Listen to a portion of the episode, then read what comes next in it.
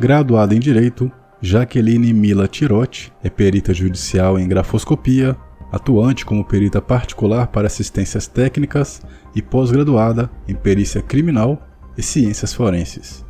Ministra aulas e palestras sobre perícia judicial, documentoscopia e grafoscopia. Escritora, professora e criadora do canal Periciando, onde são abordados temas como criminalística, criminologia e perícia judicial. E é a nossa convidada de hoje. Lembrando que estamos nas principais plataformas de podcast. Não se esqueça de curtir, comentar e compartilhar. Abraço e excelente experiência.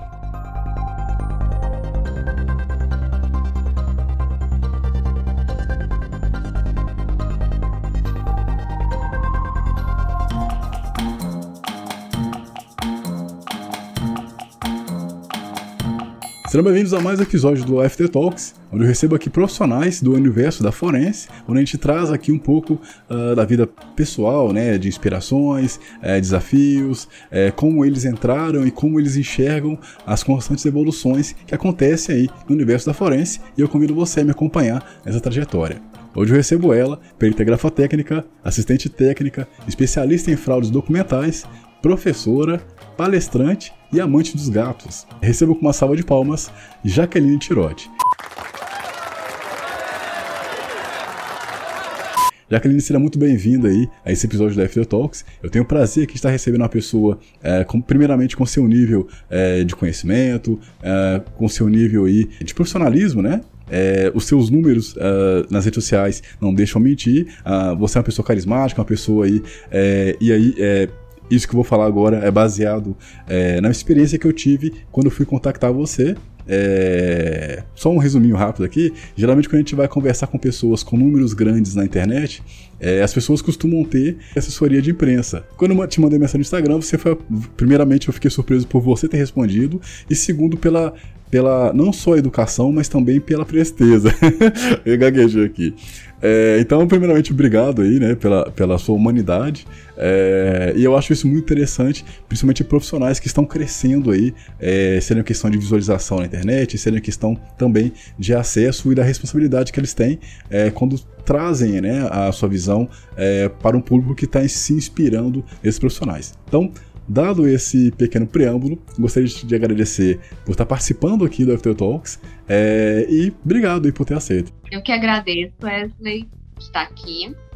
E realmente, o Instagram, o YouTube, ele abre muito esse canal, mas eu estou sempre respondendo, sempre respondo. Tem aluno que fala comigo, tem pessoas que têm interesse em contratar serviços, então pode falar comigo. Tem vezes que a minha assistente até responde, mas na maioria das vezes, quando é alguma coisa muito pessoal, ela responde, por exemplo, quando já tem um vídeo. Por exemplo, às vezes a pessoa chega assim: Ah, eu gostaria de saber mais sobre a perícia em farmácia. Aí ela já manda o vídeo. Ah, então, entendi. assim, ela já me agiliza entendi. nesses casos que a gente consegue ser mais rápido, mas quando é algo muito pessoal, como por exemplo convite, contratação, dúvidas de alunos, ela me passa, que daí eu, eu respondo. Perfeito. Bom, antes de começar, geralmente eu pergunto para as pessoas é, o que, que, elas faziam antes de, tar, de atuarem no, na, na, no, universo, digamos assim, tanto da forense quanto também da tecnologia.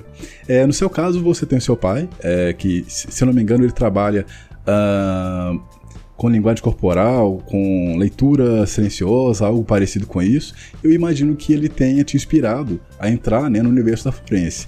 É, então eu queria saber, o que você fazia antes de ser uma, uma profissional de tecnologia, de forense, e o que, que te chamou a atenção para esse universo? Então, meu pai ele também, também faz área de grafo e de doc, além ah. dessa também da cultura corporal, só que o que ele mais trabalha é grafo doc, né? Só que ele também tem essa, essa paixão pela pelos, pelas microexpressões faciais, então tem sim. também isso no currículo. Mas sim, ele me inspirou muito. E foi o seguinte: eu desde os 18 anos, eu saí de São Paulo, né? Eu morava com meu pai em São Paulo e eu vim para Brasília. Tanto é que eu moro em Brasília. Até tem gente que fala: ah, por que você está fazendo perícia aí em, São, aí em Brasília se você é de São Paulo? Eu vim para cá não foi para fazer perícia. Eu vim para cá porque naquela época eu conheci uma pessoa que era daqui de Brasília e nós resolvemos nos juntar, casar. E aí eu vim com 18 anos de São Paulo para Brasília. Eu não tinha nem faculdade, Wesley. Eu estava oh. fazendo administração na época, então assim, eu estava fazendo administração, não era nem uma, uma faculdade assim que eu estava tão engajada. E aí eu, eu conheci essa pessoa, e essa pessoa falou, já, por que você não faz direito? Tua família toda é do direito. E conseguiu me convencer a fazer direito. E acabei indo pro, pro direito. Hum. E durante alguns anos eu fiz faculdade, só que essa pessoa não gostava muito que eu estagiasse em escritório, porque hum. tinha achava que era perda de tempo, né? Então ele não gostava muito que eu trabalhasse em escritório, e aí acabou que eu nunca fui para um escritório de advocacia. E no final da minha faculdade, o meu pai falou o seguinte: por que, que você não me ajuda a fazer os meus laudos e os meus pareceres? E aí eu falei: tudo bem. E era algo fácil, porque a gente conseguia fazer por e-mail. Ele me mandava todas as peças, eu montava os laudos e pareceres para ele. Então não era algo que eu precisava estar lá, né? Como, por exemplo, fazer uma diligência. Mas eu recebia tudo por e-mail, fazia para ele, e ele sempre me elogiava muito. Ele falava: Nossa, você escreve muito bem, você detalha muito bem. Eu sou bem detalhista, gosto de melhorar as imagens, tudo certinho. Então ele sempre gostou muito do jeito que eu trabalhava nos laudos e pareceres. E aí, depois de terminar minha faculdade, eu não pensava em fazer perícia, em atuar como perita, tá? Assim, eu pensava assim, ah, isso aí meu pai faz, tal, mas é, ele deu certo, não é por causa disso que eu vou dar, e também eu não queria ter essa coisa do tipo, ah, você só deu certo porque seu pai ah, que era. Então, assim, Entendi. eu não pensava pra área. Só que, aí o que que aconteceu? Ele falou assim, Jaque, você pode fazer, né? Faz perícia, já que você quer funcionalismo público, você quer passar em concurso público, vai fazendo as perícias enquanto você não não passa, né? Então tudo bem. Aí comecei, eu comecei na perícia mas como não era uma coisa assim que eu me sentia assim, nossa, eu tenho que ser a mais nomeada, eu tenho que. Então, assim, eu nunca imaginei, sabe, Wesley? Eu nunca imaginei que eu ia ter tanta nomeação, tanto sucesso na perícia, porque para mim eu fazia, fazia tudo com muito capricho, mas eu pensava em prestar concurso, em ir para outra área. E aí acabou que esse plano, esse plano B, né, acabou se tornando o plano A, Z, e eu acabei me apaixonando, porque antes eu só fazia os pareceres e laudos para ele. Só que o que, que, acontece? Quando você faz o parecer e o laudo, você faz aquele, aquele documento. Só que eu não via o resultado, né? Eu não, eu não conversava com o cliente depois. Então, assim, era uma coisa mais distante. E aí, quando eu comecei a atuar judicialmente, eu comecei a estar tá mais presente nesse caso. Entendi. Você falou a questão do seu pai aí, é, me lembrou de. Não sei se, se você já assistiu, mas uh, é, para quem assistiu Rock Balboa, por exemplo, né? Tem o filho dele e tal, que é, eu imagino que muita, muitas pessoas que tem o pai com uma imagem pública conhecida, logicamente que é pública, né? Então, é, tem uma imagem pública, digamos assim, muito conhecida, é, ou um pai que é, é muito é, conhecido na sociedade, onde ele atua, acaba que isso traz um peso para o filho. Como é que foi para você lidar com isso e como você enxerga hoje essa relação, digamos, de não estar na sombra do seu pai e, e enfim, como é que como é que foi essa experiência para você? Bom, o que que acontece? Quando eu comecei, eu tinha muito medo disso. E só que assim, o meu pai, ele atua em São Paulo. E a área que ele mais atuava, que ele atua até hoje, é assistência técnica. E eu fui mais para a área da perícia judicial. O que que acontece? Quando eu vim para, quando eu estava aqui, eu fiz o curso, eu comecei a atuar, eu comecei a entregar meus currículos nas varas.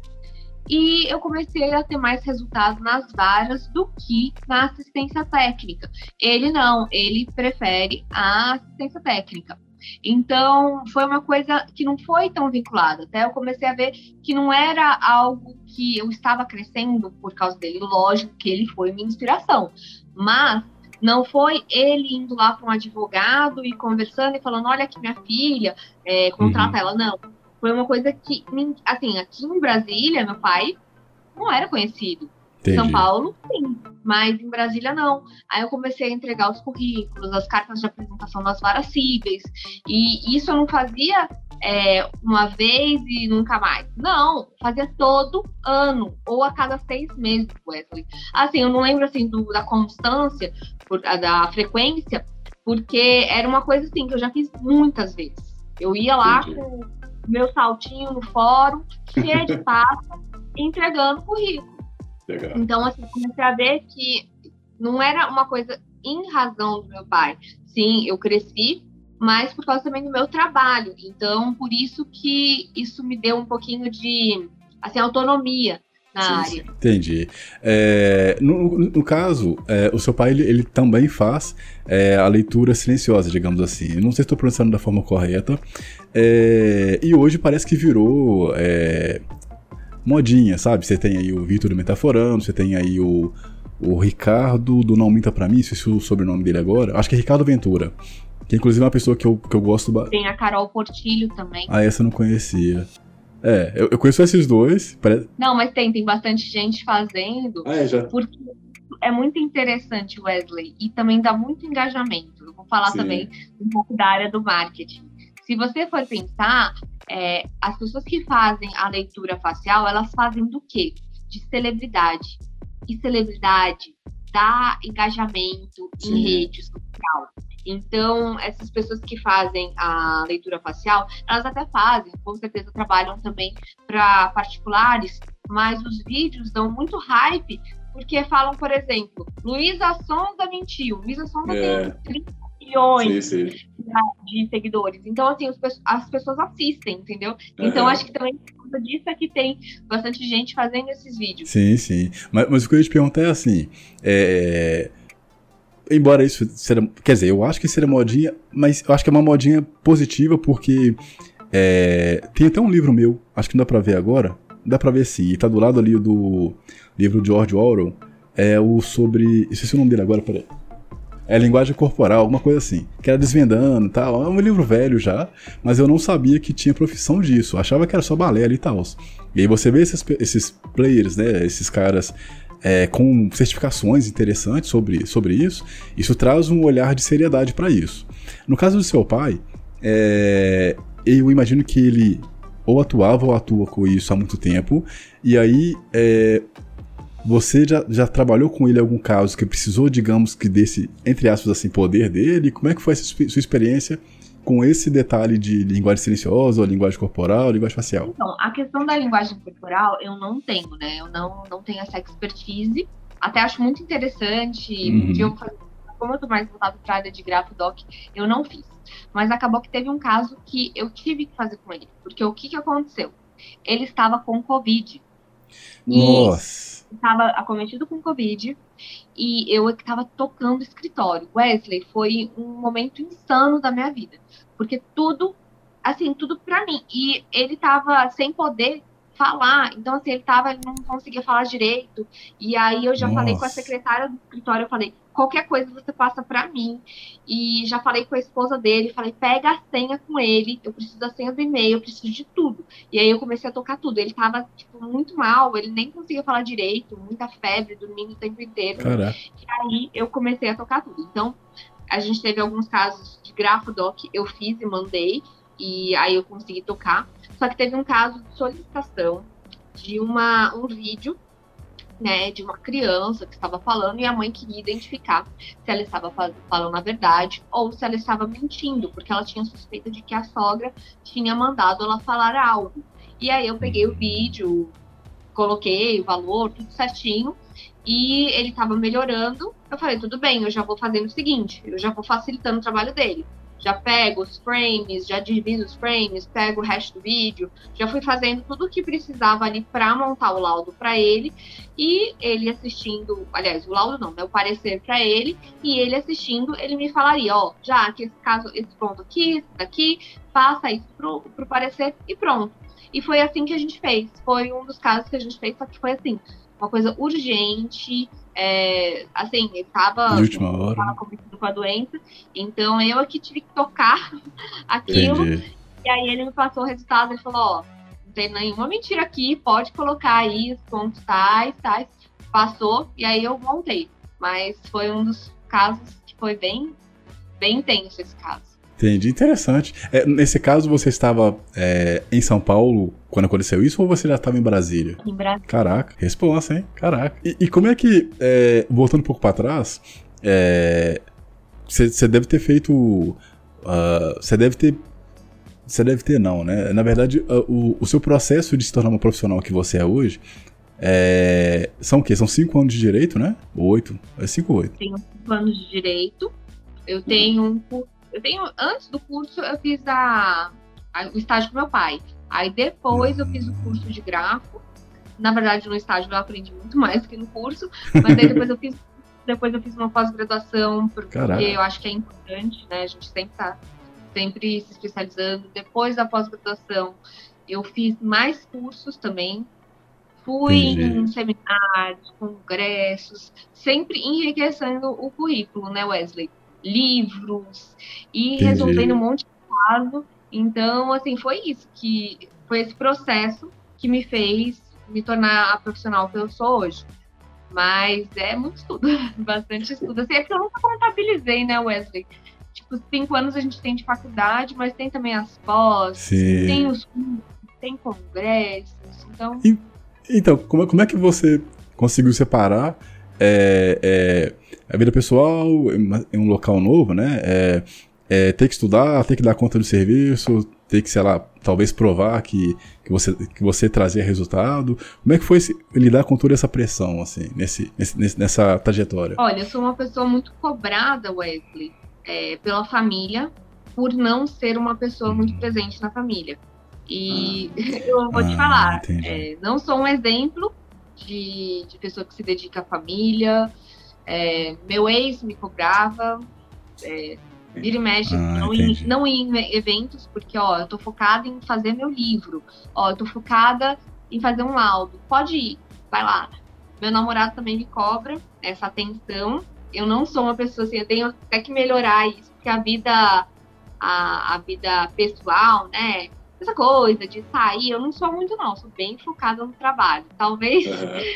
Não sei porquê, mas assim, eu, eu, gosto também porque eu gosto, né? Mas sim, é, sim. Sim, até as pessoas me cobram isso. Não sou a melhor Entendi. pessoa para esse tipo de dica. não, mas é interessante você falando isso aí. É... Eu, eu também é, eu, eu vivo meu trabalho, assim, sabe? Eu passo, eu moro sozinho, então, e eu trabalho em casa, então é muito fácil eu passar o final de semana também trabalhando, porque não me orgulho tanto assim. É, mas eu, eu, faço questão de pelo menos tirar um tempinho de passar com minha mãe, com minha irmãzinha e tal. É, mas aí, tipo, eu tento. Eu tô começando agora a. Eu não sei se você já teve esse tipo de problema, que é. é por exemplo, no meu caso eu tenho problema com ansiedade. Então, é, eu descobri que para controlar minha ansiedade, eu tenho que parar de trabalhar muito e começar a focar também em coisas que são importantes, né? Curtir um pouco meu espaço comigo mesmo, curtir um pouco as amizades, é, curtir um pouco mais a família e tal. E eu tô trabalhando nisso agora, né? Que é. Na verdade, tem um, tem um pilar que uma vez o. O. Como é que chama o cara, gente? É o Renato Cariani. Eu sempre, eu sempre cito isso, esse cara aqui, além dele, né? Porque é uma pessoa que é muito inteligente, eu gosto de, de ver ele falando e tal. E uma vez ele, ele tava falando sobre, digamos que o pilar é, de uma pessoa que tem sucesso, assim. Logicamente eu não tô, não tô cagando regra, tá? Eu estou falando por, por que eu comecei a mudar algumas coisas. Ele tinha dito assim, que o pilar para a pessoa ter sucesso, logicamente na visão dele, era a pessoa conseguir ter tempo é, para curtir. Tipo assim, na verdade são três áreas, digamos assim, de uma forma muito simplificada, que é é, a vida afetiva, né? É, marido, mulher, namorada, a vida, digamos, sentimental também que está dentro disso, mas a questão também da família e a, quest a questão de saúde e a questão de dinheiro. Então, por exemplo, no meu caso, eu tenho trabalhado muito essa questão da família, é, a questão afetiva também, um pouquinho, e a questão de dinheiro também eu tenho que fazer minha grana hoje. Mas eu tenho trabalho nisso, então tenho é, investido em minha saúde, tenho começado a tentar seguir um, é, um cronograma, digamos assim, onde eu consiga tirar um tempo pra vou fazer nada agora, sabe? Tipo, ah, sei lá, vou ver série, vou, fazer alguma, vou ler alguma coisa e tal. Então, no seu caso, por exemplo, é, como você imagino eu que seja uma workaholic, é, já teve algum problema de chegar à exaustão, de chegar a ter algum burnout, alguma coisa parecida, ou você sempre foi tranquila e sempre foi tranquila em trabalhar? Não sei se você trabalha também em excesso de horário, como é que é nesse sentido? Sim, sim, mas é, minhas crises são controladas, né? Então, hum. quando eu me sinto muito hum. atarefada, é, eu penso assim, o que, que eu preciso fazer aqui para voltar, para ficar bem, entendeu? Eu preciso do quê? Eu preciso fazer uma academia, preciso voltar para academia, preciso fazer uma terapia. E aí eu vou, vou voltando, mas assim, realmente já, já senti isso, já tive o, não sei se foi um burnout, mas às vezes assim, eu sinto um pouco cansada, mas eu me respeito. Se eu tô me sentindo cansada, Sim, é eu falo, poxa, agora preciso de um tempo, entendeu? Perfeito, perfeito. Você já teve alguma experiência que te impactou, alguma coisa que, sei lá, até hoje você se lembra dessa experiência como a maior em questão de impacto, seria positivo ou negativo? Sim, uma experiência que foi a experiência que mais me marcou na minha profissão foi uma das primeiras perícias que eu fiz e foi uma mãe, era uma mãe de uma criança e ela entrou na justiça cobrando pensão alimentícia do pai. O pai não pagava pensão e ela entrou na ela entrou com uma ação para cobrar essa pensão. E o que, que aconteceu? Esse pai juntou um recibo de pensão supostamente assinado por essa mãe. E aí essa mãe falou assim: não lembro de ter recebido esse dinheiro e alegou a falsidade daquele documento. E aí eu fui nomeada para essa perícia. É uma perícia que ocorreu em 2013, já tem foi 2013, então já tem um tempinho. E aí eu fui fazer essa perícia, fui uma das primeiras, fiz a coleta de padrões na vara civil, né? Porque não tinha nem escritório nessa época. E aí na vara civil ela falou, doutora, eu não me lembro de ter assinado esse documento, mas Nossa. a assinatura tá muito parecida. Só que eu não, eu não lembro de ter recebido nenhum valor tal. E eu falei, fica tranquila que eu vou fazer a perícia. Se a senhora assinou, eu vou constar. Se a senhora não tiver assinado, eu vou constar isso. E aí eu comecei a analisar, analisei o documento, e o documento não tinha nem tipo de pagamento. Então, assim, era um valor alto, relativamente Nossa. alto, e não tinha se era pago com cheque, se era pago em dinheiro. Então, não tinha nada de informação e tinha uma assinatura. Aí eu comecei a analisar os padrões dela, e aí comecei a ver que certas características ela não fazia. Então, aquele documento tinha algumas características que ela não fazia. E aí eu constatei a falsidade de um recibo de pensão. E para mim, esse caso foi o mais marcante, porque além de todo esse enredo de ser uma questão envolvendo família, envolvendo uma mãe, recibo de pensão, além de tudo isso, depois de um tempo eu estava andando no shopping e ela era tipo terceirizada, sabe, de, de shopping, segurança, ou faxineira, agora não lembro o que, que era, mas ela trabalhava em shopping. E aí calhou eu tava andando no shopping, essa mulher começou a me olhar. Oh. E aí ela sumiu pra mim. Tipo, ela lembrou que eu auxiliei ela naquele processo, né? Que eu fui a perita judicial uhum. naquele processo consegui ali trazer a justiça no caso dela. Então esse caso foi muito marcante para mim. É um caso que eu nunca esqueci e foi um dos primeiros. E aí depois desse caso eu falei, cara, que legal. Assim, porque é. eu imaginava seguinte, Wesley, que eu tinha que ser juíza para conseguir trazer a justiça para a vida das pessoas. E o juiz, ele precisa do quê? Ele precisa do auxiliar da justiça. Então, nesse caso, eu auxiliei esse juiz a trazer a justiça para a vida dessa mulher, dessa mãe. Entendi, que legal. Interessante. Interessante porque isso. Eu acho que isso dá a, a, a questão de gratidão, né? De você. Acho que se, se sentir. É, vamos dizer assim, importante, não, não seria exatamente essa palavra, mas, na verdade, não, não, não, exatamente importante, mas de perceber que as suas ações, elas podem mudar a vida, sabe? Podem trazer, de fato, a justiça para quem, sabe? Tá sendo lesado, para quem tá sofrendo, e em teoria não teria ninguém para essa pessoa correr atrás, assim, né? De, pra fazer algo por ela. Então, eu acho legal. Uh, sempre quando eu entrevisto alguém aqui, eu fico pensando, cara, deve ser bacana, sabe? Quando alguém, independente do que tá passando, vai lá e fala, cara, sabe, muito obrigado por, sabe, você ter confiado em mim e tal, e você ter provado é algo que ninguém, todo mundo julgava e tal, eu acho que é bacana. Como é que, como é, que é sentir isso? Ah, pra mim, é, eu, eu comecei a, a gostar da profissão, assim, a realmente pensar em ser o plano A depois disso, porque eu consegui ver que a minha expertise trouxe a justiça. Então, para mim, é gratificante, é inspirador.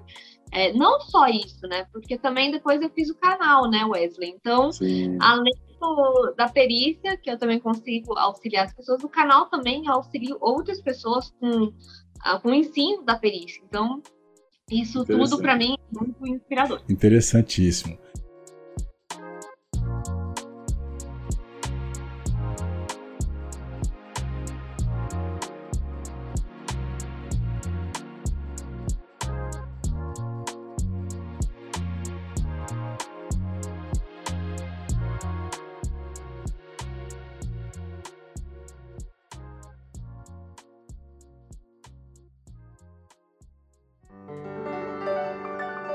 Como é que foi a sua primeira nomeação? Assim? Também foi um momento importante para você? Foi um momento de tensão? Como é que é a primeira nomeação de um perito? Foi recentemente eu consegui encontrar, porque antigamente eu me comunicava por e-mail, né? Não tinha WhatsApp. E aí, quando eu comecei uhum. a ser uhum. nomeada, ainda não tinha WhatsApp. Quer dizer, eu não tinha, né? E aí eu me comunicava com meu pai via e-mail. E eu lembro de eu ter mandado, que foi a, a nomeação que eu postei no meu, no meu Instagram. E eu mandei para ele, olha, minha primeira nomeação, e foi um momento muito feliz. Assim, eu não lembrava mais desses detalhes, mas quando eu fui olhar meu e-mail, eu tinha visto que eu tinha enviado para ele essa primeira nomeação. Né? Era processo físico ainda, Wesley. Então, assim, era físico. Eu tirei a foto e não era foto de celular, não, era foto. Acho que era foto então era. Já tem bastante tempo aí. Aquela. E muita tensão, né? Mas como ele estava do meu lado, ele sempre me auxiliou, eu tive esse porto seguro. Entendi, legal, legal. Você usou aquela TechPix, né? Tô brincando. Você lembra? É. lembra aquela propaganda horrorosa que passava na televisão? Quase. é, quais foram suas dificuldades no começo? E, como é, e quais são as suas dificuldades hoje? Bom, as minhas dificuldades no começo foram umas e hoje eu tenho outras. Eu vou falar primeiro do começo, que era algo que foi uma coisa que me doeu também muito. Porque quando você começa, você fala assim, ah, eu sou o quê? E aí quando me perguntavam qual a profissão, e aí você pensa assim, cara, mas eu sou no, eu estou nomeada perita, mas eu não sou perita. Ou então quando eu falava, eu sou perita grafotécnica, a pessoa falava, ah, mas você é polícia? Você, ah, perita ah, da polícia? Entendi sabia o que era perícia judicial, ninguém sabia. E aí uma amiga minha me falou uma coisa que me doeu muito. Lógico, com certeza ela nem deve ter, não, nem, nem deve lembrar mais disso. Mas ela falou: sai disso, isso daí não dá futuro, não. Assim, naquela época, Wesley, ninguém sabia o que era perícia judicial.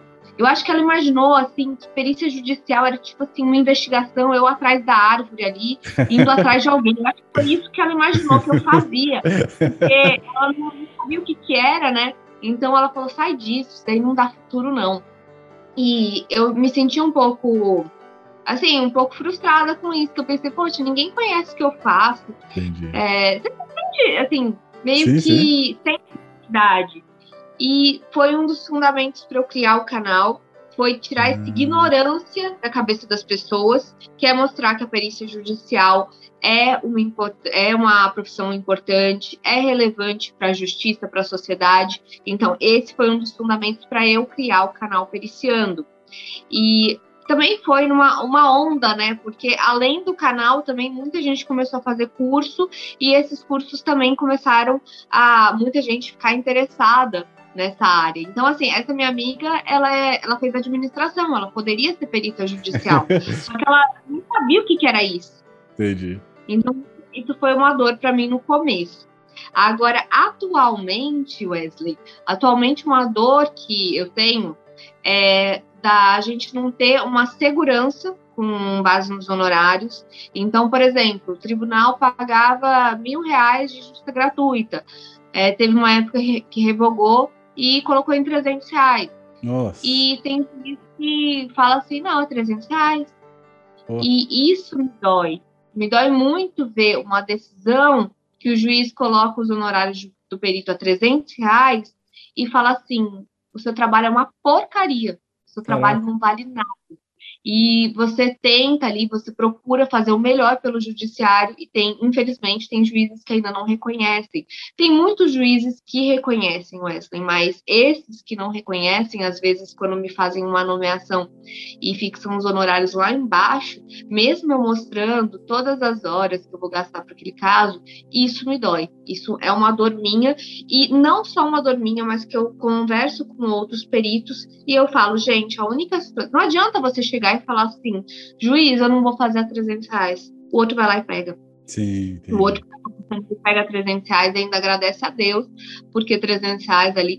E isso o que, que vai acontecer? Mais para frente, pode ser que a profissão fique desvalorizada Sim. em razão de não ter uma, uma certa organização, né? Não ter uma, no caso da grafotécnica, a gente não tem um conselho. E essa ausência da, de um conselho não vai é, ter uma base. Então, assim, um limite mínimo, né? Para esses honorários. E isso pode ocasionar uma desvalorização da profissão a longo prazo, caso a gente veja que profissionais às vezes ainda estão aceitando aquele valor mínimo e isso tende a desvalorizar. Mas eu vou manter meu valor, vou tentar sempre manter, né? uhum. né? Mas realmente é algo que me deixa muito triste, chateada, é quando eu vejo alguém desvalorizando o meu trabalho. Isso realmente é frustrante. Até hoje eu passo por isso, não é porque eu estou oito anos na área que eu só pego perícia boa, só perícia de. Ah, é só perícia de 100 mil, né? Como se fosse assim, né? Porque tem, tem algumas pessoas que falam, ah, nossa, já falaram que eu tinha pegado perícia de 300 mil, eu nunca peguei perícia de 300 uhum. mil. Mas, sim, acham que porque o valor da causa é X, então eu recebi 10%, entendeu? Então, assim, ainda tem isso, mas nenhum juiz dá esses valores muito altos para a perícia. Ainda mais a perícia gráfica. Às vezes, perícia, as perícias que eu vejo que mais tem assim, um pagamento condizente com o valor do objeto são as perícias de avaliação imobiliária, que essas sim dão, dão os valores maiores. Por exemplo, vai periciar um condomínio, né? Então, o valor é maior. Mas na área de gráfico, infelizmente, a gente tem alguns limites e muitos juízes acham que o trabalho é pequeno, né? Então, isso acontece. Entendi, mas aí no caso, eu fico pensando aqui, porque para mim tudo é novo ainda, sabe? A questão de perícia e tal. É... Por exemplo, uh, essa questão, primeiro, vamos tentar é, por partes, né? A primeira, a primeira questão que você trouxe, que é a questão do, do mercado e da desvalorização, eu tô começando, na minha ignorância, tá? A achar que pode acontecer igual acontece com a área de tecnologia hoje, no sentido de suporte, de infraestrutura, desenvolvimento, que é uma área que, por também não ter um, um, um é, não é um conselho, mas, sabe, não ter essas exigências que a gente, que a gente precisa e tal, é, muitas pessoas pegam realmente serviços por valores muito baixos, e isso faz com que as pessoas que não conhecem o valor daquele serviço acham que é, sabe, tipo, vamos supor, é muito comum você ver empresas, é, e eu já vi isso, o cara é desenvolvedor, o cara faz serviço de suporte, sabe? O cara faz duas funções e, e o cara tá ganhando para uma função só e tal. É, e eu acho que pode acontecer, né, pelo que você falou e tal, dá essa impressão de que pelo desconhecimento do, do, da importância do, do, profissional, pode acontecer isso de fato. É, a segunda coisa que eu queria ver com você é o juiz, é, e é pergunta de ignorante mesmo, tá? É, quando você vai, por exemplo, vamos supor, uh, igual o exemplo que você deu da moça que o marido, é, marido não, o carinha lá, ele tinha, provavelmente ele assinou lá, sei lá, de forma falsa. Uhum. É, quando o juiz vai te nomear esse serviço, é porque em todas as, vamos dizer assim, as divisões, eu tô falando de uma forma bem ignorante, tá? Uhum. Todas as divisões da perícia, a grafotécnica é que vai resolver aquele problema, certo? Certo. Ainda assim, ele não consegue entender a importância da grafotécnica? Não, não faz sentido, assim. É que às vezes os valores, né? Então, a gente tem o tribunal. Ah, ele não, ele não vê o valor, entendi. A questão é o valor e não a. Entendi, entendi. Quando, assim, por exemplo, se você for ver, tem alguns tribunais que tem tabela de valores. Então, assim, quem tem conselho, por exemplo, engenharia, consegue puxar o valor para uhum. cima, contábil. Também, uhum. a, a, a grafotécnica, quem é que vai brigar pela grafotécnica? Quem é? entendi. é? Não tem conselho. É o que eu falo, meu, meu namorado também é da TI. E ele fala: ah, não tem conselho, eu espero que nem tenha, porque eu não quero pagar conselho. Eu falei: essa sua visão é ignorante, porque o conselho ele pode te auxiliar, pode auxiliar os profissionais no mercado. Então, assim, essa visão do tipo, ah, conselho é ruim. Não, o conselho é quem vai brigar pelo profissional, entendeu? Então, assim, é a, a visão, é o que deveria ser, né, Wesley? A é. verdade é que nem todos os conselhos brigam, mas assim, é o que deveria ser e é o que eu penso que deveria, a gente deveria ter na Grafo, justamente para impedir que é, os honorários sejam tão, é, tão desvalorizados. Entendi. É, e, e, por exemplo, agora com. É, melhor, uma, mais duas perguntas também de forma ignorante. Você acha que a grafotecnia ela ainda é muito desconhecida no mercado? Ou você acha. Porque, tipo assim, eu vejo que você também é, é professora, né? E. Uhum. você também tem seu canal no YouTube, você tem, se não me engano, mais de 9 mil inscritos, e você é como se fosse é, nichado o seu assunto, digamos assim. É, nichado assim, né? É, é, você não fala, quer dizer, eu acho que você não fala só de grafotécnica, você também fala de perícia, um pouquinho no geral, mas 9 mil pessoas seguindo, digamos assim, de uma forma quase nichada, mostra que o assunto está começando a, a deixar de ser desconhecido, né? É, você conhece outros, outros youtubers também, tipo como você, que falam somente ou em grande parte de grafotécnica, e como é a sua visão da grafotécnica hoje é, é, é para o público? Assim, você acha que as pessoas hoje estão começando a saber mais a importância, estão começando, sabe, como é que é a sua visão sobre, sobre a grafotécnica hoje? A grafotécnica hoje está sendo bem veiculada, principalmente na venda de cursos, então o que eu vejo é que as pessoas estão começando a saber em razão dessa venda, né? O marketing, o marketing ele vem justamente para isso também, né? Para uhum. mostrar e muita gente está começando a ver agora. Então, assim, eu recebo muita gente falando comigo, é, já que eu vi um anúncio e achei interessante, você pode me falar mais? E tem um vídeo meu que foi o que mais assim tem mais dúvidas, né? Que é sobre cursos. E quanto a grafo ela está começando também a ser veiculada agora, mais recentemente. Quando eu comecei, eram poucos profissionais, então era bem menos, e tinham poucos cursos. Então, atualmente, a gente vê essa crescente demanda por cursos e pessoas conhecendo a grafo, buscando saber, né? Porque às vezes a pessoa vê um anúncio e fala: o que, que é isso? Grafo isso. quê? E aí vai procurar. E aí, quando ela procura saber, ela pode cair num vídeo meu. É, na área de perícia judicial, tem o, o Fernando Sarian, que é da Academia do Perito. Ele tem um canal também que fala sobre perícia, bem interessante. Tem o, o canal do curso Beta, mas eu acho que o deles é mais assim, pelo que eu vi, assim, não tem muita informação de assim, de você trazer novidade, entendeu? Uhum. Mais para venda de curso. Entendi. Então, não é um canal que eu aprecio. Eu gosto muito do canal do Sarian. Ele busca trazer muita novidade. É um canal bem bacana, voltado para perícia mesmo. Para perícia grafotécnica, uma vez eu vi uma menina, é Gabriela, eu acho. Mas eu não lembro o nome dela, uhum. não. Mas eu vi um vídeo sobre grafotécnica dela. Mas é bem pouco, assim, na, na área de grafotécnica muita gente fazendo vídeos. Ah, tem o Roberto Niela, que também é perito e ele também fala sobre a grafotécnica, mas só. Entendi. É, de todo mundo conheço só você.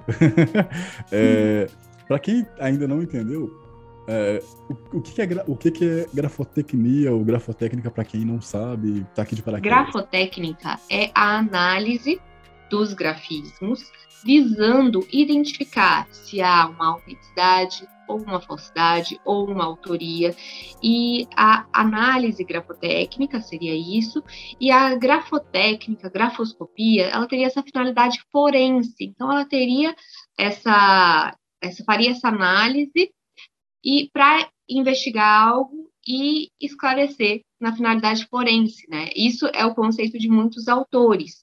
Eu diria que não é só forense, né? Porque a gente tem também bancos que às vezes contratam, é, às vezes alguma situação particular, mas no conceito geral é isso, é a análise de grafismos, assinaturas, rubricas, com a finalidade de verificar se há autenticidade, falsidade, autoria, e esclarecer ali para muitas vezes para o tribunal. Entendi, interessante. É, e aí, quanto ao mercado, você acha que, é, embora né, alguns juízes, é, você tinha comentado aí a respeito de pagamento e tal, mas olhando para o mercado hoje, você acha que as pessoas que estão assistindo têm interesse?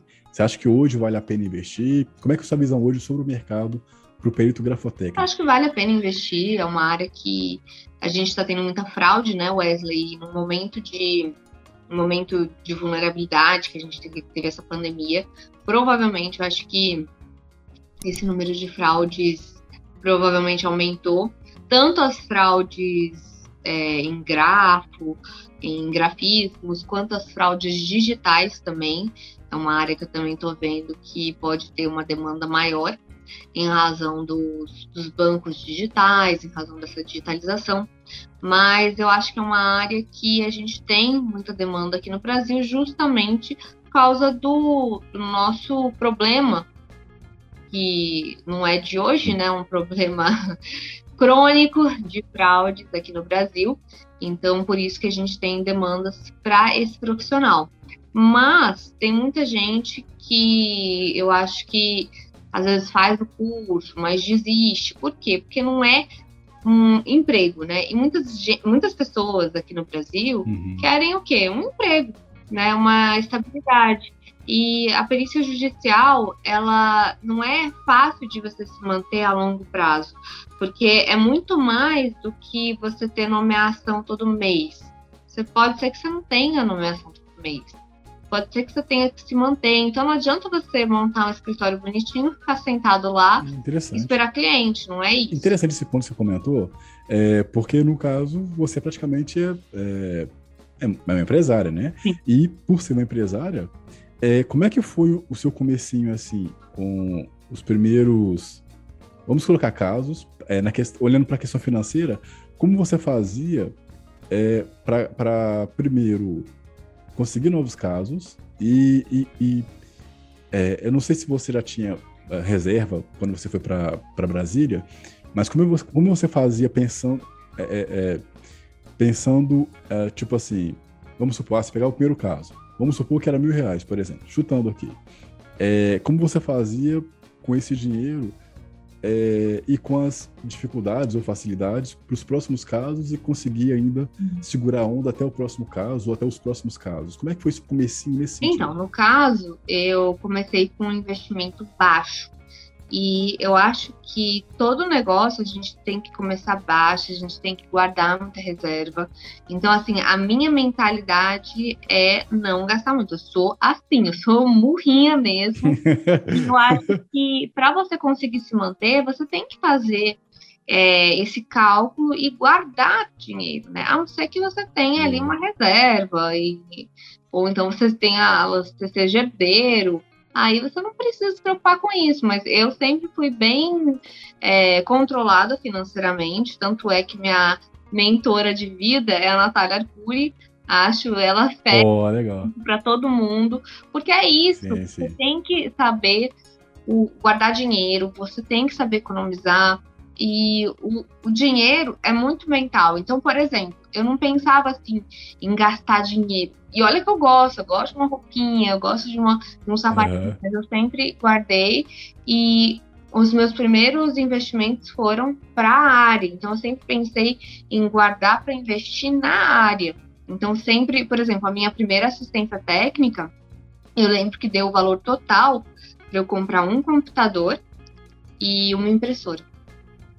Caraca. que eu investi. Minha primeira assistência Caraca. técnica, eu investi num computador e numa impressora, porque eu fazia meu laudo num computadorzinho bem pequenininho e era muito difícil de visualizar. Então, assim, foi bastante sofrimento fazer meu primeiro parecer. E é, com meu pai também, né? Era mais difícil. Mas aí, quando eu fiz a minha primeira, minha primeira assistência, eu fui lá na, no shopping eu falei, nossa, que felicidade. E foi meu primeiro investimento, foi um computador e uma impressora para eu poder trabalhar. Então. Boa. E, assim, e outra, Wesley, vou falar uma coisa que muita gente assim fala: ai, o que, que eu preciso para começar? O que, que eu preciso para começar? Gente, eu tinha um computadorzinho com uma telinha que é tipo a telinha que eu tô do celular, pequenininha. Não tinha impressora. Sabe o que eu fazia? Eu ia em gráfica imprimir. Então, assim, é você ter boa vontade e você fazer para dar certo. Se eu não tivesse computador, não tem problema. Tem sala da OAB, tem computador de amigo, vai atrás. Mas assim, o importante para você começar é ter raciocínio, é ter a expertise. O resto você vai adaptando. Essa é a minha visão. Legal seu perfil. É legal, é legal. Você tem. É... Não sei como, quando você desenvolveu isso, mas é, é legal porque é... eu acho que hoje, com. Estou falando aqui é, baseado em achismo, mas eu acho que hoje, com a facilidade que o, facilidade não, vai. Com a, é, com a facilidade que as pessoas têm de demonstrar o que tem, eu acho que hoje é muito fácil de você olhar o que a pessoa tem. Vamos supor, é, sei lá, você pega um youtuber grande com a máquina sei lá, de 200 mil. E aí você fica pensando, ah, não, o cara, ele tem, ele tem todos os acessórios, sei lá, ele tem iluminação, tem não sei o quê, para ser o youtuber que ele é. E aí ele, a, a, pessoa, eu acho que é mais fácil hoje ela usar isso como desculpa sem perceber às vezes, e se colocar para baixo e não correr atrás, do que antigamente quando não tinha essa facilidade de comparação.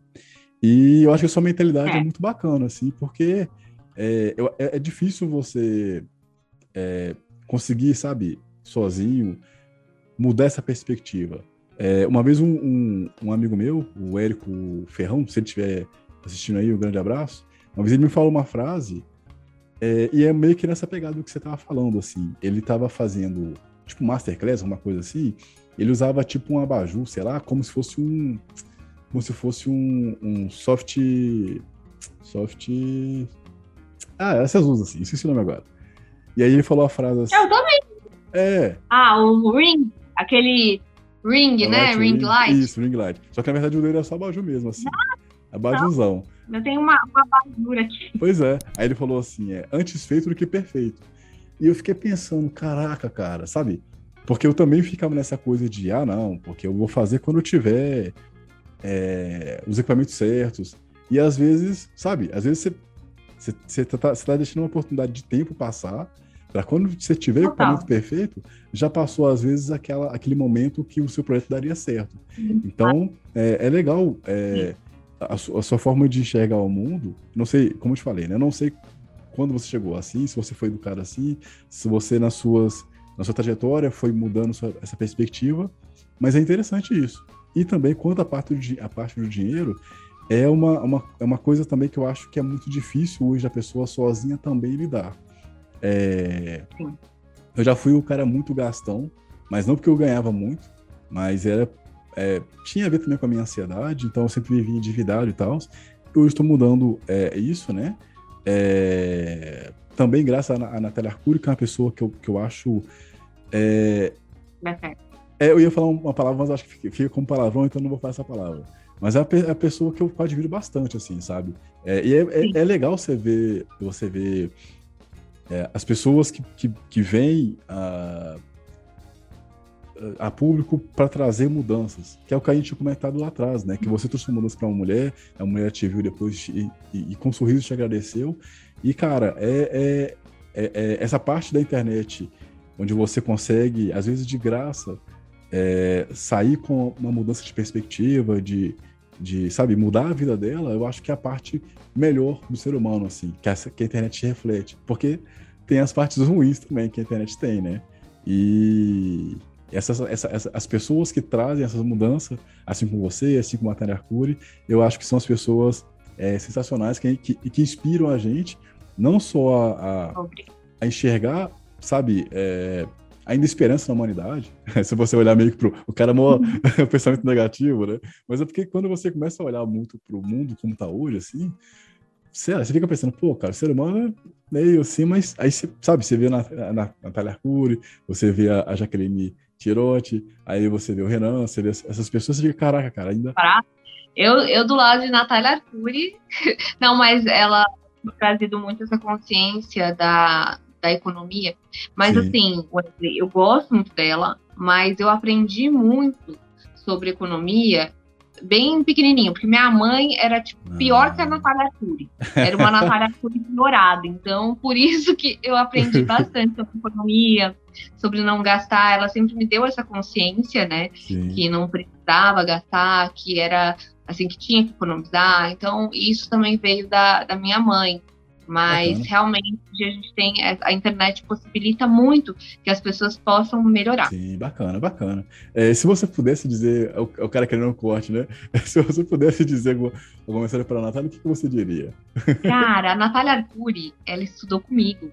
Ela estudou comigo na, brasileiro. Sério? Sim, a gente estava no mesmo colégio. Só que eu não me tornei a Natália Arcuri, né? O canal só tem 10 mil. Mas, mas assim, não, eu não, não, sempre, não. Não, sempre achei ela uma moça muito bonita quando a gente estudava no mesmo colégio, eu sempre achei, nossa, que menina linda. E depois, quando eu vi, quando eu a vi no canal, eu lembrei dela, né? Porque eu já via, né, no uhum. colégio, e fico muito feliz muito feliz mesmo pela, pelo canal que ela tem, pelo sucesso. E ela impacta não só a mim, porque eu indico ela a muitas Sim. pessoas e tem gente que se salvou na pandemia em razão dela. Então, assim, ela conseguiu Caraca. não só me ajudar em muitas coisas, mas ela ajudou uma amiga minha que fez a reserva de emergência em razão dos vídeos dela. Então, Caraca. ela faz a diferença com certeza. Sim, sim, sim. Pô, legal, cara. Então, que, que da hora, cara. Eu não sabia. Tá vendo? É isso que é legal do, do, do, do Talks. A gente vai. Eu estudei com ela lá no. Eu era de São Paulo, né? Então a gente teve a mesma escola. Só que ela é dois anos a mais que eu. Ela, ela tava no colegial, ela tava no primeiro, ela tava. Entendi. É, ela tava no terceiro, eu tava no primeiro. Ela é dois anos mais velha que eu. Caraca, que da hora, cara. Que da hora, que da hora. Eu também. Eu, uma vez eu vi ela no. Eu parei de seguir, né? Eu tô. É, eu tô focando em outras coisas agora e tal. E tô conseguindo lidar também com a questão do dinheiro. É, que em grande parte o, o causador, digamos, que era a ansiedade. Sim. É, mas eu, uma vez eu vi a entrevista dela no Flow, ela e o Érico Borgo. Eu não conheci o Érico Borgo também. E quando eu vi, eu fiquei, caraca, cara. Aí, é, tipo, é, é, eu acho que o, o, Não sei se você acompanha o podcast, mas o, o eu, uma das coisas que eu acho que são mais fantásticas no podcast também é essa facilidade de você trazer o, sabe, o, à tona os valores da pessoa, sabe? Você conhece muito mais a pessoa quando ela fala, é, não somente sobre si, né? Mas quando ela vai conversando e tal. E aí, quando eu vi aquele casal, eu falei, caraca, cara, que casal é, bacana. Eu ia falar outra palavra, mas pode ser falado com palavrão, então não vou falar. Mas que casal bacana, que casal inspirador, cara. E eu achei isso legal, assim. Saindo um pouco aqui agora de, de inspiração, vamos agora um pouco para clickbait, os caras. É, qual foi o pior caso que você já pegou, é, é, que mexeu com você? O pior caso foi uma das primeiras, foi a primeira impugnação mesmo que eu tive, que foi de um perito bem antigo aqui de Brasília, que inclusive eu admiro muito. Então, aquela impugnação para mim foi uma coisa que me fez ficar muito mal. E depois disso, esse caso, como envolvia muito dinheiro, esse caso passou pela mão de outros peritos. Então, depois da impugnação, ele, ele foi para outro perito, aí outro perito foi nomeado, fez a perícia e teve a mesma conclusão que eu, mas nisso eu fiquei muito ansiosa, porque aquela coisa, né, tá na mão de um outro profissional, ah, e aí eu fiquei pensando, e se ele tiver outra conclusão, né? Entendi. Só para quem tá assistindo, o que, que é impugnação? Impugnação é quando você faz o laudo e alguém vai contra o seu laudo. Então ele fez uma impugnação ao meu laudo. Caraca. Tá, então, então esse cara grande, ele foi contra o seu laudo? Como assistente, ele estava como assistente técnico, né? E aí ele foi contra o meu laudo. E aí foi algo que mexeu muito comigo, foi uma situação que foi bem difícil. Mas o pior é o pior caso mesmo. É, mas aí você, hoje você tá. Você venceu, isso é, te virou algo positivo, né? Então, legal, legal. É, eu tava vendo uma playlist sua é, com música tibetana. É, a gente tinha falado atrás, né, sobre é, burnout ou coisa parecida, você tem o hábito, já tentou é, praticar meditação? Você, você usa essa playlist ou usava para alguma coisa especial ou só gostava da música mesmo? Usava só para estudar mesmo, mas assim, eu nunca consegui meditar. Não? Nunca consegui. Não. Entendi. Eu tô tentando aqui. Tá sendo, eu tô usando um aplicativo que eu vou até recomendar, que é muito interessante esse aplicativo. É, ele chama ele chama, eu acho que é Lojong. Vai estar escrito aqui. Uhum. Eu acho que tem também para Android. E é um aplicativo que eu estou gostando demais, porque é, a, a meditação, pelo que eu estava lendo, pelo que eu estava vendo, é, ela tem efeitos positivos, né, uhum. para nós, como seres humanos. E, e aí eu comecei a tentar, por exemplo, na Netflix tinha uma série que eu acho que chamava Mindfulness ou uma coisa uhum. assim. É até interessante, mas eu não assino mais Netflix, então, tipo assim, mas eu também não consegui senti muito, sei lá, o que ele poderia entregar. Aí depois eu comecei a ler um livro, que eu também esqueci agora o nome, e o livro estava interessante, mas eu, com essa vida corrida eu deixei um pouco o livro de lado. E aí a minha terapeuta, né, que eu faço terapia, ela me indicou esse aplicativo. Uhum. E esse aplicativo eu estou gostando bastante porque é, ele não é para você começar o espadachim na, na meditação. Uhum. Ele você começa com uma sessão, digamos assim, de 10 minutos até agora que eu estou fazendo são, são 10 minutos, né? Entendi. É uma sessão por dia, digamos assim, de 10 minutos. E aí você tem a, a, versão que a pessoa fala em inglês e também tem a versão de um carinha que fala português brasileiro. Uhum. E, cara, é. Pelo menos esse aplicativo eu tô conseguindo é, perceber que eu tô avançando. Ainda não consegui, sei lá. Eu não, eu, vou falar de uma forma bem ignorante, né? Não consegui chegar no, no, no, máximo nível, mas eu consigo ver que eu tô conseguindo, pelo menos, me concentrar mais, sabe? Está sendo bem interessante. Então, o nome vai estar certinho aqui na descrição, mas se eu não me engano, chama Lojong. Aí, se você também puder tentar, é, para mim está sendo é, incrível, assim, usar e tal. Uhum. É, é isso. Aproveitando a questão da meditação, você tem hoje, né, mais de 10 mil seguidores no Instagram, mais de 9 mil inscritos no, no, no seu canal no YouTube, é, você tem mais de 700 seguidores aí no LinkedIn, é, você posta bastante nas suas redes sociais, né? É um profissional autônoma, você é professora visitante de duas instituições, você atua como perito nomeado, enfim, você lida com muita coisa, você faz muita coisa. É, como, você, como você hoje se planeja para dar conta disso tudo? É, e como você faz para isso não te atrapalhar é, mentalmente, vai?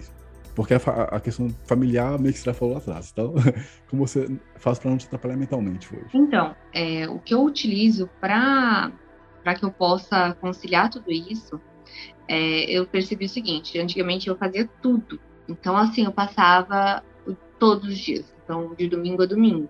Então, fim de semana, editar vídeo, fazer postagem e tal. Então, assim, tudo isso me consumia bastante.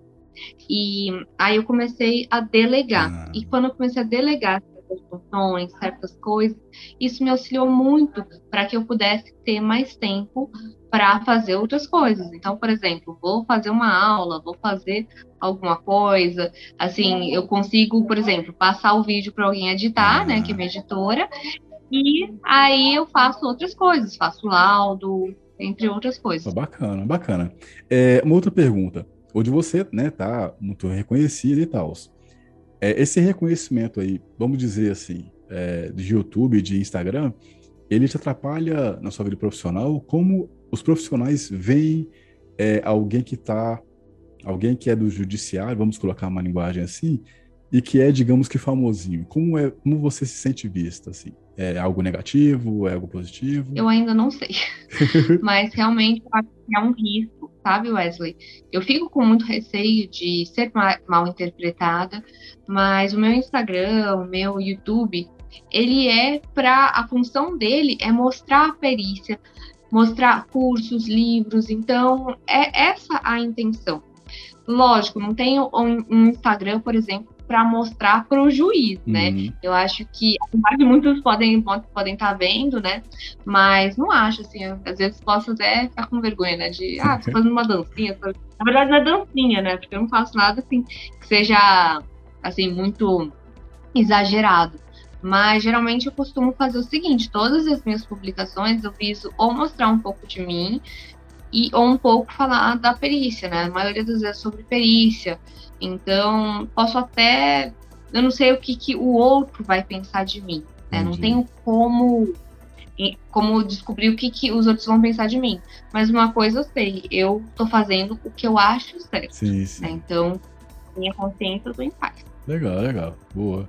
É, para quem tá interessado aí em ser um perito, né? É, quais dicas que você daria baseado aí é, na sua trajetória, nas suas dificuldades, nas suas vitórias? Bom, primeira coisa, para essa pessoa ser uma, um perito, uma perita, ele vai ter que descobrir qual área que ele vai atuar, qual a expertise. Então, por exemplo, fiz uma faculdade de TI, você pode ser perito na área de TI. Fiz uma faculdade na área de fono, você pode ser perito fono, fono forense. Fiz uma faculdade na área de direito, direito não tem nenhuma perícia aí, mas você pode fazer uma pós-graduação, você pode fazer um curso e assim se tornar perito. Fiz uma faculdade contábil, contábil, sou contador, você pode ser perito contábil, até vai ser a live de amanhã. Então você tem a possibilidade Legal. de atuar nesse mercado, mas você precisa ter uma expertise. Tem muita gente Boa. que me procura e fala: "Eu quero me tornar perito". Perito em quê, amor? Porque é. não tem como você ser perito genérico. Você vai resolver um problema para o juiz. Que problema você vai resolver para esse juiz? Você vai resolver, vai analisar assinaturas, vai resolver fraudes, você vai resolver cálculos, você vai resolver é, aluguéis. que, que você vai resolver para esse juiz. Isso tem que estar muito claro, porque tem muito curso que está assim, auxílio judiciário, torne-se perito judicial. E aí você tem um curso de perito judicial que te ensina a peticionar, mas você não tem expertise. De que adianta um curso desse? Né, se ele não explica uhum. isso. Então, eu recebo muita, muita gente falando, então, por isso que também foi algo que me incentivou a fazer alguns vídeos que foram bem reveladores, porque tem muita gente que está caindo, e aí a pessoa fala, nossa, eu vou me tornar um perito, mas não sabe nem no que, que ele vai se tornar perito. Perito em quê? É interessante, interessante. Alguma dessas relações você poderia falar aqui? É porque esse, esse, esses vídeos eu não cheguei a ver. Tem, tem o, o vídeo Não Faça Curso Antes de Assistir esse vídeo. Bem polêmico. Ah, legal. É. Eu acho que eu vi esse aí, sim. É, é nesse aí que você tem uma mulher que ela ia usar. Acho que era auxílio emergencial dela, alguma coisa assim. Que Vai aí... ter um retorno rápido. É... Exatamente. Como é que foi essa Então, história? aí eu falo assim: não, vem, vem, paga o meu curso. Paga o meu curso que eu quero ganhar dinheiro em cima de você. Não. Eu não acho isso legal porque depois eu vou estar lesando uma pessoa, entendeu? Ah, não, mas você só vendeu, ela estava precisando. Só que eu falei para ela, ó, vai demorar um pouco. Então, assim, eu acho que se ela quer ser perita, ela pode ser perita, mas assim, não use todas as suas reservas. Tem uma reserva, né? Aí, olha, meu emprego tal, posso usar minha reserva, emprego, e aí eu posso fazer o curso e ir trabalhando nessa área, mas não pense que vai ser algo muito Bacana. rápido, né? O que que te inspira? No caso, você diz uma influencer que me inspire ou Não, tipo, sei lá, aí, uhum. aí pode abrir para inspiração pessoal ou inspiração profissional, ou as duas. Aí Olha, então, eu comecei o canal, Wesley, foi o seguinte, eu comecei o canal para mostrar perícia, para mostrar, olha, isso aqui existe, isso aqui é uhum. importante. Então foi para isso que eu comecei o canal. E o Insta também. Só que no meio desse caminho, eu recebi algumas mensagens que, cara, me aqueceram o coração. Que ah, foram pessoas que desistiram da perícia por causa de mim. Oh, foram pessoas que viram outras alternativas na vida dela e gostaram simplesmente de ver o meu jeito e, assim, ajudou a que ela pudesse ver alguma outra situação. Inspirei aquela pessoa e eu não fiz assim nada, tipo, eu fiquei pensando, mas como assim, né? Te, te inspirei.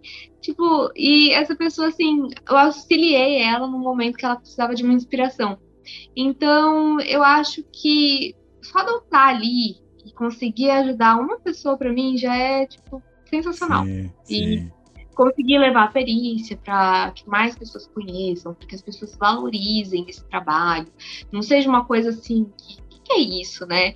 Então, é isso, isso que me inspira. Levar a é, perícia é, e poder ajudar, inspirar pessoas. Que legal. É, só, só pegando um gancho nessa questão é, de inspiração, é, teve um, um, As pessoas que hoje em dia não conhecem carta, é, não sei se tem muitos jovens assistindo aqui, mas eu não sei se você também já teve problema uhum. com hater, e aí eu queria saber isso depois.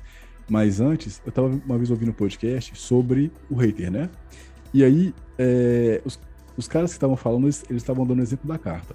Para alguém te fazer uma carta é, te xingando, por exemplo, ou falando algo negativo contra você, essa pessoa tem que estar tá com tanto ódio de você para ela pegar uma carta, um papel, escrever tudo, ir lá, sei lá, no Correios ou não sei aonde, colocar o negócio lá, pagar para depois chegar a carta para você.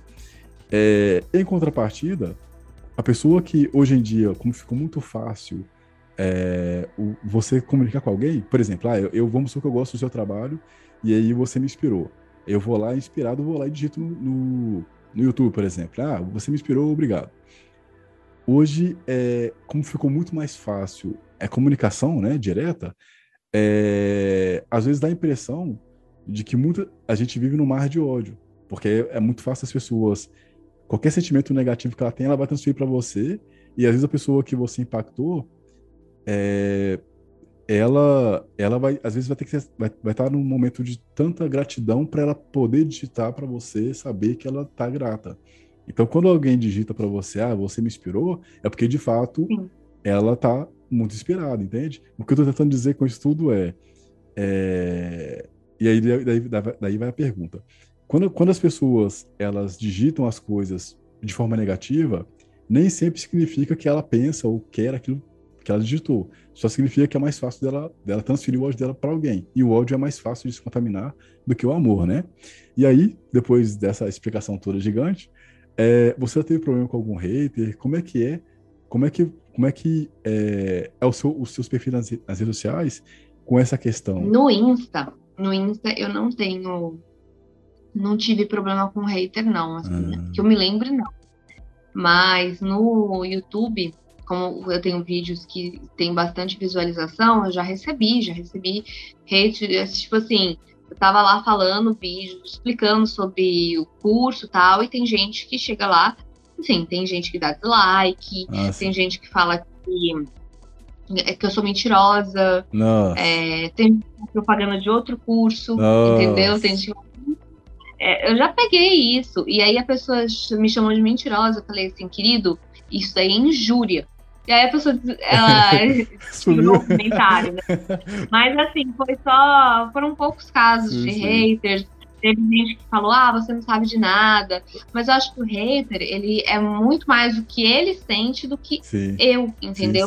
Então, assim, eu sei do que eu tô fazendo, eu sei o que eu tô falando. Então, assim, o ódio dessa pessoa é para ela.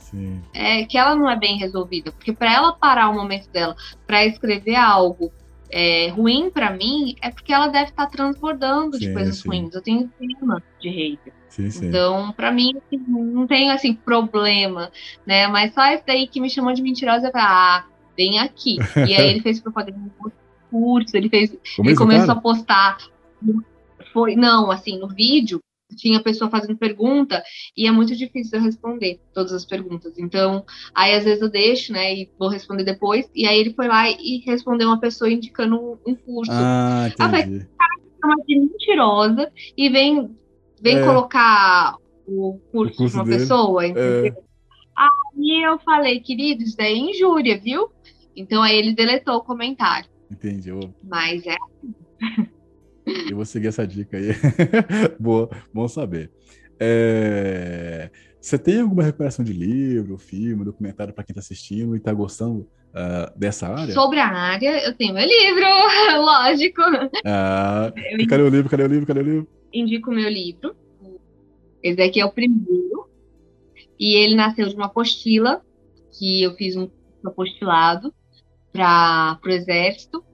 E aí é, foi, eles estavam fazendo certificação de assinaturas, e aí eu fiz uma apostila, e aí meu pai falou, nossa, que legal, essa sua apostila está super bem explicada, vamos fazer um livro.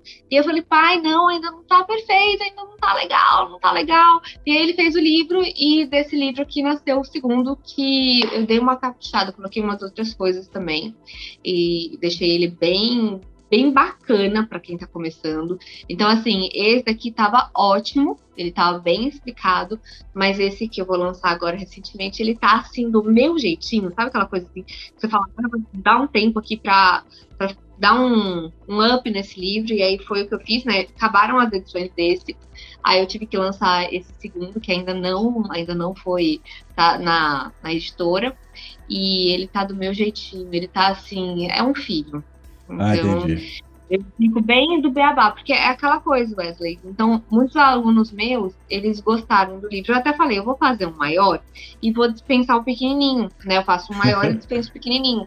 E muitos alunos falaram já que não faz isso, porque o seu livro, ele é bom para eu deixar aqui na, na mesa e consultar rápido. Então, assim, ele tem informação rápido, fácil, e não é uma informação que tá ali um monte de texto, não, uma informação, você precisa do quê? Pá. Então, assim, é, uma, é, uma, é bem assertivo. Então, assim, eu falei, tudo bem, então não vou, vou deixar ele, vou manter, né? Pequenininho, assim, bem é, fácil de, de encontrar. E só que eu dei uma melhorada, coloquei algumas coisas a mais e mudei o nome dele. Agora ele tá manual para análise grafotécnica, manual para iniciantes em análise grafotécnica e ele tá bem. Ainda não tenho nenhum exemplar aqui, mas ele tá bem bacana para quem quer começar. Então, assim, tem muita gente que. Assim, tem outros livros na área, só que os outros livros, às vezes, a pessoa não vai entender da mesma maneira que ela vai entender com o meu. O meu é assim, ele é bem explicado, Wesley. Para quem quer começar, sério, é o livro que você vai entender, você vai ter aquela leitura gostosa, sabe? Entendi. É É meu filho, né? Eu não vou falar mal do meu filho. Você é boa marqueteira, pô. Não, sou não. É sim, caraca. Bom, é, a gente fica por aqui, né? Eu queria te agradecer aí novamente pela sua, digamos que humanidade, né? É, ainda não tinha a palavra adequada para isso, mas o fato de você, é, pelo, pelo papo que a gente trocou aqui também, é, complementa o que eu tinha dito lá no começo, que é a forma como você lida com as pessoas que te procuram, né? E, e tal. Obrigado por ter participado, por ter trocado essa ideia, pela sua, pela sua paciência, porque eu tive vários imprevistos aqui para gravar e, caraca. Né? acontece. Eu tô impressionado aqui, como eu te falei, você tem, você tem a, a santa paciência, viu? Obrigado aí. É, eu espero que a gente é, futuramente volte a trocar ideia de novo. É, enfim, muito obrigado. É, e e para você que assistiu até aqui, muito obrigado também. Lembrando que a gente está nas principais plataformas de podcast. E lembrando também que nós temos novos treinamentos no site da Academia de Forense Digital, academiadiforense.digital.com.br barra treinamentos. Link vai estar na descrição do vídeo e também do podcast. E é, agora eu vou vir agora como seu concorrente. é, nós também temos aí é, treinamentos sobre é, documentoscopia, sobre forense em áudio, perícia em áudio, né? enfim, com a Ana Santos, não sei se você conhece. Não conheço. Você não conhece não, né? Não. A gente fez uma... A gente fez uma, um, um talks com ela também, o link vai estar na descrição aqui do vídeo e também no podcast. É, e ficou bem interessante também, é uma mulher que eu tive o prazer de conhecer, uma mulher forte, guerreira, e é isso. Obrigadão. Obrigado, Jaque. Eu que é... E até o próximo. Eu que agradeço. Obrigado, Wesley. Até mais. Obrigado, valeu.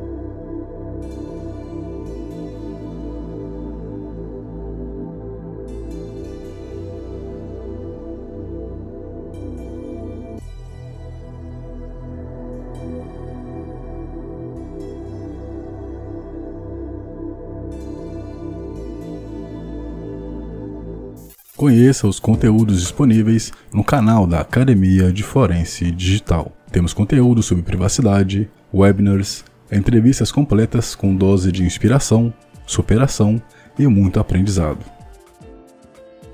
E se você tem interesse em se tornar um perito de forense digital, então lhe convido para conhecer os treinamentos disponíveis no site da Academia de Forense Digital. Lá você vai encontrar treinamentos sobre forense memória, fundamentos de forense digital, computação forense, forense em dispositivos móveis e muitos outros. Acesse academiadeforencedigital.com.br e escolha o treinamento ideal para você investir em sua carreira. Bons estudos!